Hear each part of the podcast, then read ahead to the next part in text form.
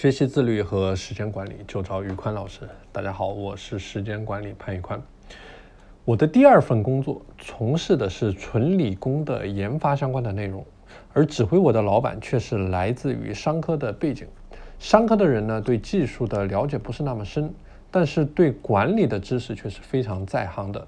他会运用到各种各样的管理工具来对我们每个项目进行管理。而我呢，也跟着老板学习了著名的 PDCA 的循环。刚开始我只是把 PDCA 运用在工作当中，但是后来发现它也可以运用在我的生活的方方面面，包括了我的业余时间管理、生活中各类项目的管理，甚至是生活中的任何事情。PDCA 循环法呢，是由美国的质量管理专家休哈特博士提出来的。它分为了四个步骤，分别是 Plan、Do、Check、Act。计划、执行、反思、纠偏。计划指的就是确定你的目标，找出存在的问题，然后找到一个解决的方法。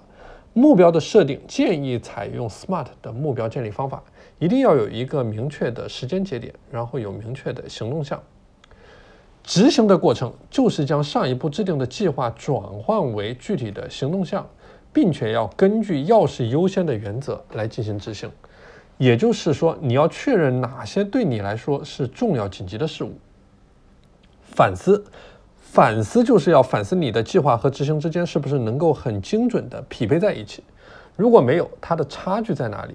比如出现了偏差，是因为没有能力完成；计划出现了偏差，还是因为有能力完成，单纯因为懒惰没有完成，在执行上出现了偏差。纠偏。根据反思所得出来的结论，去完善下一步的行动计划和操作流程。PDCA 这个循环，它就像方向盘一样，需要在我们每天的行动过程当中，不断的去校正我们人生的航向，确保我们在沿着最精准的前进方向在前进。好了，今天的内容就和大家分享到这里。大家如果想学习自律和时间管理方面的知识，想加入到我的自律和时间管理的打卡社群，欢迎添加我的微信 p a n l e o n 一九八八 p a n l e o n 一九八八，我是时间管理潘玉宽，我们下期节目再见。